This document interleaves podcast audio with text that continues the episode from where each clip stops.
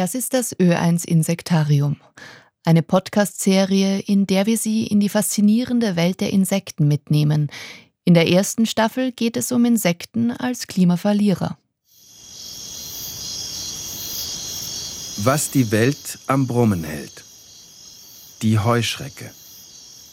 Steckbrief. Körpergröße 3 mm bis 9 cm. Nahrung. Es gibt reine Veganer und reine Karnivoren Manche Arten ernähren sich gemischt. Feinde. Insektenfressende Säugetiere, Singvögel und Eidechsen. Lebenserwartung. Die meisten Arten leben eine Saison, andere Arten überwintern und leben knapp zwei Jahre. Gefährdungsgrad. Die meisten Heuschreckenarten sind aufgrund ihres hohen Wärmebedürfnisses Klimagewinner. Klimaverlierer sind Arten, die Feuchtgebiete bewohnen, die durch steigende Temperaturen und fehlende Niederschläge austrocknen. Bodenversiegelung, Drainagierung von Feuchtgebieten, Zerschneiden von Lebensräumen durch Straßen und intensive Landwirtschaft gefährden die Populationen ebenfalls.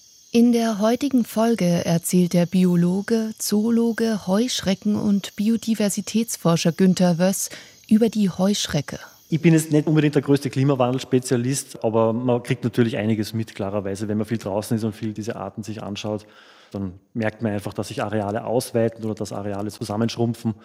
Und vieles davon ist eben natürlich klimawandelbedingt, klarerweise. Ja. Ich bin jetzt kein ausgewiesener Klimawandelforscher, also auf keinen Fall.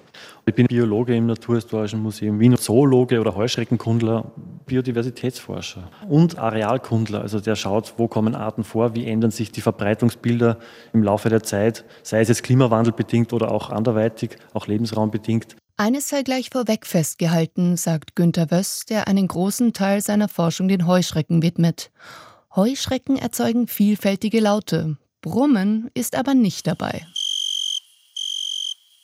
Zum Beispiel das Weinhähnchen. Sein Zirpen, das in warmen Sommernächten in Österreich zu hören ist, wird auch als Gesang bezeichnet. Der Vorgang, wie das Tier die Laute hervorbringt, als Stridulieren.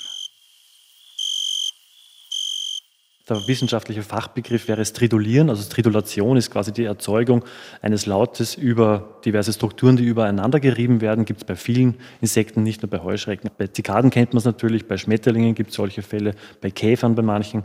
Aber Brummen an sich, weil Brummen assoziiert ja eine gewisse Tiefe sozusagen und das ist natürlich bei Heuschrecken nicht, weil die eher im hochfrequenten Bereich singen, wie man unter Anführungszeichen natürlich auch sagen könnte.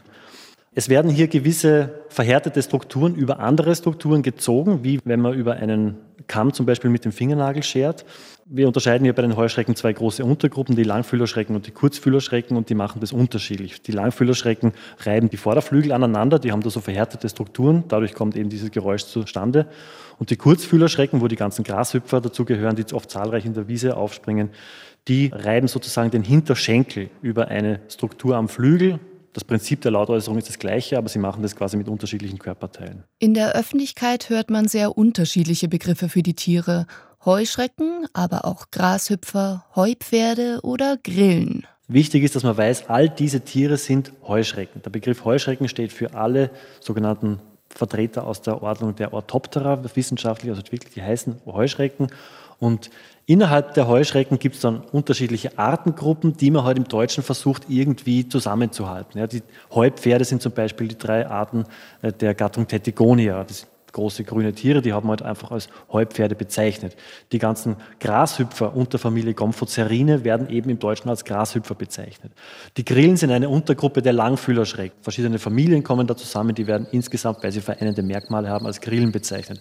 Aber alles sind sie letzten Endes Heuschrecken. Wir hören den Gesang der Feldgrille, einer der häufigsten Grillenarten in Österreich. Grillen seien oft nachtaktiv, sagt Günter Wöss, haben keine Flügel und überwiegend eine dunkle Färbung. Die Feldgrille ist die klassische Grillenart sozusagen, die häufigste. Und die sind eigentlich fast schwarz, kann man sagen. Genau. Das sind halt einfach verschiedene Färbungen, die die Arten aufweisen können. Und es gibt aber auch generell sehr dunkle andere Heuschreckenarten. Oft kann es auch innerhalb einer Art sehr stark variieren, dass eine Art an einem Standort sogar grüne Exemplare, braune Exemplare, pinke Exemplare auch zum Beispiel hervorbringen kann. Also die Tiere sind sehr variabel in ihrer Färbung, ganz besonders die Kurzfühlerschrecken. Ebenso vielfältig wie die Färbung der Heuschrecken ist auch ihre Größe.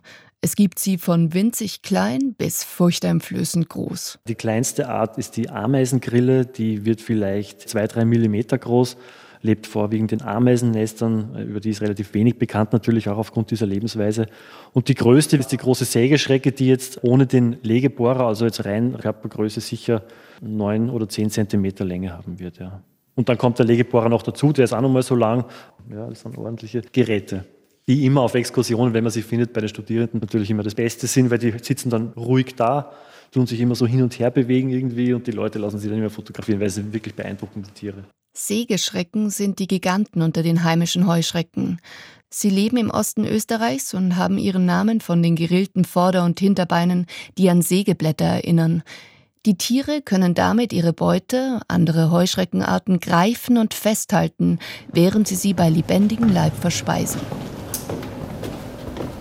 Wir steigen über eine Treppe ins oberste Geschoss des Naturhistorischen Museums, wo Depots und Arbeitsräume für Wissenschaftler und Wissenschaftlerinnen liegen. Dort werden Glaskästen mit Insekten aufbewahrt, auch einer voller Sägeschrecken. Da haben wir jetzt die Sägeschrecken, diese parthenogenetisch sich fortpflanzenden Arten.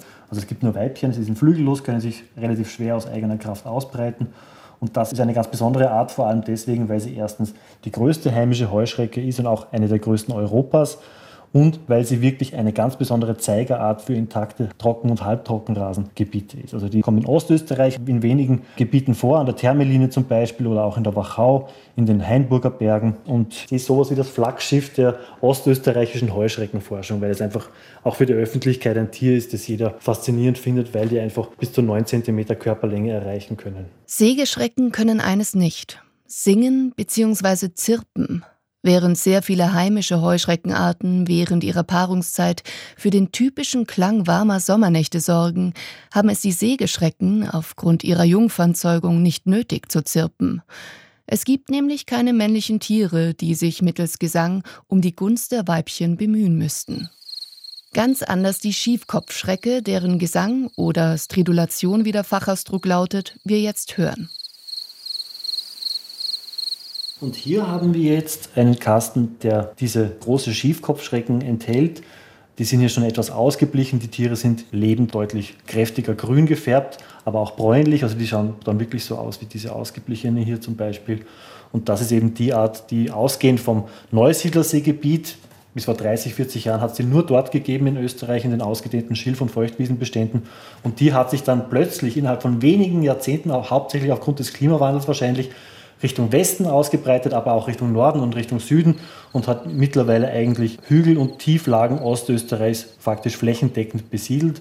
Auch in Kärnten von Osten ausgehend bis mittlerweile nach Westen, Kötschach-Mauten steht sie gerade, klopft also schon an der Pforte zu Osttirol an sozusagen. Es ist einfach wahnsinnig schnell gegangen, wie sich diese Art ausgebreitet hat. Natürlich kommt ihr die gute Flugfähigkeit sehr zugute, weil sie einfach lange Flügel hat, mit deren Hilfe sie relativ lange Distanzen auch zurücklegen kann. Also gut geflügelte Arten haben natürlich immer einen großen Vorteil, wenn es darum geht, sich ausbreiten zu können. Aber das Interessante hierbei ist, dass auch kurzgeflügelte Arten manchmal langflügelige Individuen hervorbringen, denen nachgesagt wird, dass sie halt dann hauptsächlich für die Neubesiedlung von weiteren Lebensräumen zuständig sind. Apropos Flügel. Nicht alle Heuschreckenarten in Österreich haben Flügel. Die kleinste zum Beispiel, die Ameisengrille, hat keine Flügel. Und auch die größte, die Sägeschrecke, hat keine. In früheren Zeiten gab es immer wieder Ereignisse, in denen Schwärme von Heuschrecken ganze Ernten vernichtet haben.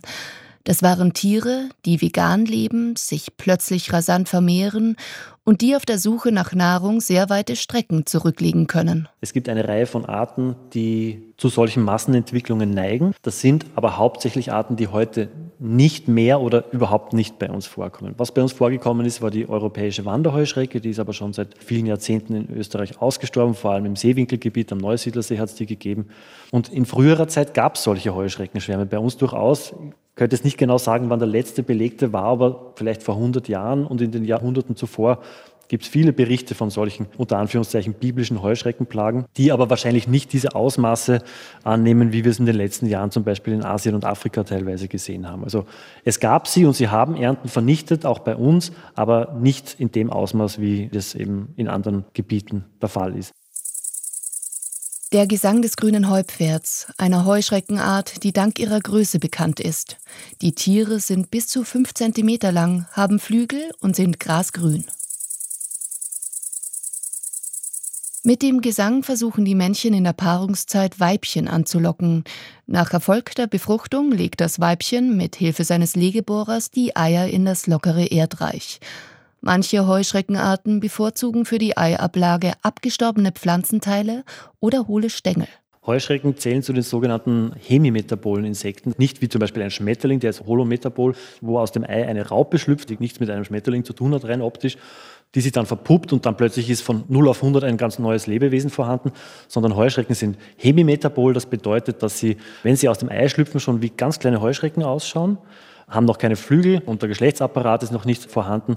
Die häuten sich dann, werden immer größer, ähneln sich dem adulten Tier, dem ausgewachsenen Tier immer mehr an und nach der letzten Häutung, der Imaginalhäutung, sind die Tiere dann ausgewachsen. Also Nymphen von Heuschrecken oder Larven, wie sie landläufig auch bezeichnet werden, sind kleine Ausgaben der adulten Tiere. Heuschrecken sind zwar keine Bestäuber, haben aber dennoch eine ganz wichtige Aufgabe im Kreislauf der Natur. Sie sind einfach wichtige Nahrungsgrundlage für andere Tiere. Das heißt für Eidechsen zum Beispiel, für insektenfressende Säugetiere, ganz besonders auch für manche Vogelarten, die wirklich auf Heuschrecken sehr stark angewiesen sind, zum Beispiel bei der Jungenaufzucht. Die Jungenaufzucht bei unseren heimischen Brutvögeln, sagen wir mal eher im Tiefland, die ist meistens so im April, Mai, vielleicht noch im Juni. Und das ist genau die Zeit, wo die Heuschrecken noch nicht adult sind. Das heißt, die Heuschrecken sind dann noch relativ klein und sie sind aber sehr weichhäutig und somit natürlich gut für die Vögel nutzbar. Und in einer Wiese, in einer schönen äh, blütenreichen Magerwiese, wo sehr viele Heuschrecken vorhanden sind, da ist natürlich die Nahrungsgrundlage für Vogelarten wie zum Beispiel das Braunkehlchen sehr, sehr wichtig. Und das heißt, wenn es den Heuschrecken gut geht, geht es auch unseren geliebten Vögeln sehr gut.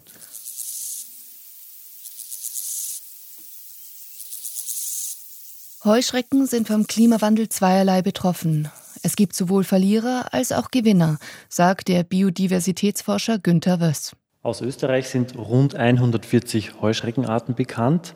Einige wenige davon sind bereits ausgestorben und werden vermutlich auch nicht mehr zu uns zurückkehren. Aber es gibt durchaus Fälle, wo ausgestorben geglaubte Arten auch wieder auftauchen können. Und das hat natürlich mit dem Klimawandel auch zu tun. Prinzipiell haben wir bei den Heuschrecken Klimagewinner und Klimaverlierer, wobei die Klimagewinner tendenziell überwiegen, weil Heuschrecken wärmeliebende Tiere sind. Klimagewinner können zum Beispiel solche Arten sein, die bisher nur auf sehr wenige Wärmeinseln in Österreich beschränkt waren. Jetzt, wo die Temperaturen steigen, können sie sich aber bei entsprechendem Lebensraum natürlich ausbreiten. Das Ö1 Insektarium, was die Welt am Brummen hält, ist als Podcast verfügbar und dauerhaft auch im Ö1 Online-Archiv hörbar unter oe1.orf.at-insektarium. MitarbeiterInnen dieser Staffel Sonja Bettel, Ilse Huber, Julia Grillmeier und Sabine Nikolai. Redaktion Monika Kalcic. Idee Ulrike Schmitzer. Gesprochen haben Naimi Latzer und Martin Fischer. Es gibt übrigens 40 Ö1 Podcasts, von Nachrichten und Reisen über Literatur und Digitalem bis zu historischem und klassischem, zu hören überall dort, wo es gute Podcasts gibt.